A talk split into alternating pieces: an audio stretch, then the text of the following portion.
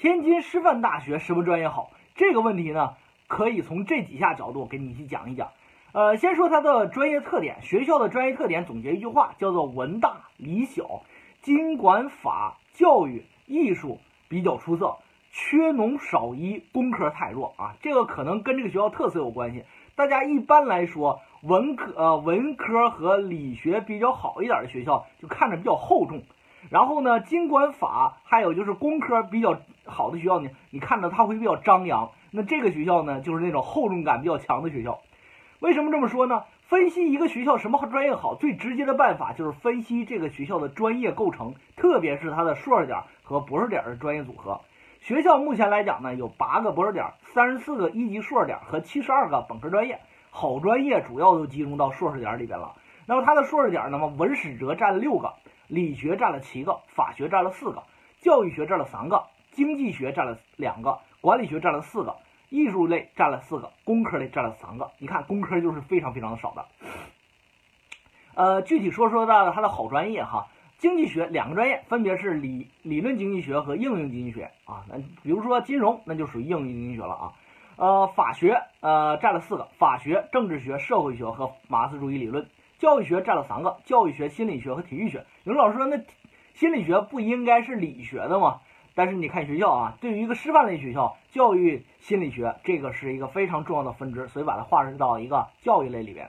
呃，那么文史哲占了文史哲占了六个啊，分别是占了七个，分别是中国语言文学、外国语言文学、新闻传播学、考古学、中国史、世界史和科学技术史。呃，理理科类占了七个，分别是数学、物理学、化学、天文学、地理学、生物学，还有一个生态学。它的这个管理占了四个，管理科学工程、工商管理、公共管理和图书馆与情报。呃，它的这个艺术占了四个，分别是音乐与舞蹈、戏剧影视、美术和设计，以及它的工科占了三个，分别是材料、呃信息和计算机。呃，最拔尖的专业应该算是它的博士点专业了。学校的博士点专业主要集中在心理学、教育学、政治学、马克思主义理论、中国语言文学、世界史、中国史、中文和新闻。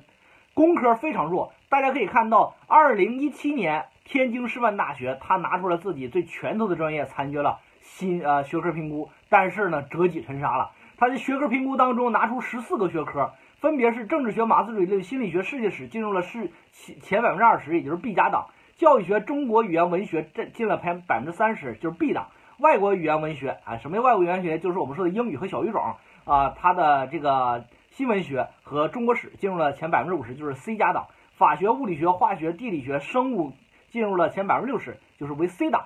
但是你会发现，十四个学科，这个学校认为自己最拔尖的十四个学科里边，没有一个是工科的。所以说，连学校自己对工科都不是特别自信啊。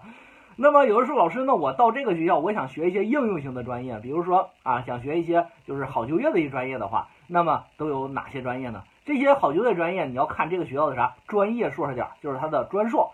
那么专硕一般来说呢，还是比较考验一个学生未来学这个应用型的的专业的应用特性的。专硕主要集中在金融、法律、社会工作、教育、体育、汉语国际教育、应用心理学和翻译、新闻与传播、文物与博物馆、电子信息、工商管理、公共管理、图书情报和艺术。如果说同学你在选择的应用型学科的话，主要瞄准这个学校的这些应用学科。那么这里边应用学科有两个学科，我觉得很有特点哈。第一个学科就是它的什么呢？它的这个电子信息，电子信息呢要强，这在这个学校强于计算机和软件，这个是一个特色。第二个呢就是它的啊对外汉语，也就是汉语国际教育，对外汉语学校目前来讲呢，在全球的孔子学院里边呢承办了两个孔子学院，一个是内罗毕大学的啊，一个是这个英国呃赫尔市孔子学院。这两个孔子学院呢都获得了孔子学院的。创立荣誉奖奖项，所以说的做的是非常好的。那么孔子学院做的事儿就是瞄准这个学校的对外汉语，所以说如果想到这个学校学这个专业，未来出国就业或者是啊直接在国内的一带一路的项目里面就业，还是非常非常容易的。这个就是这个学校的整体它的哪些专业好，比较有特色，给大家介绍清楚了。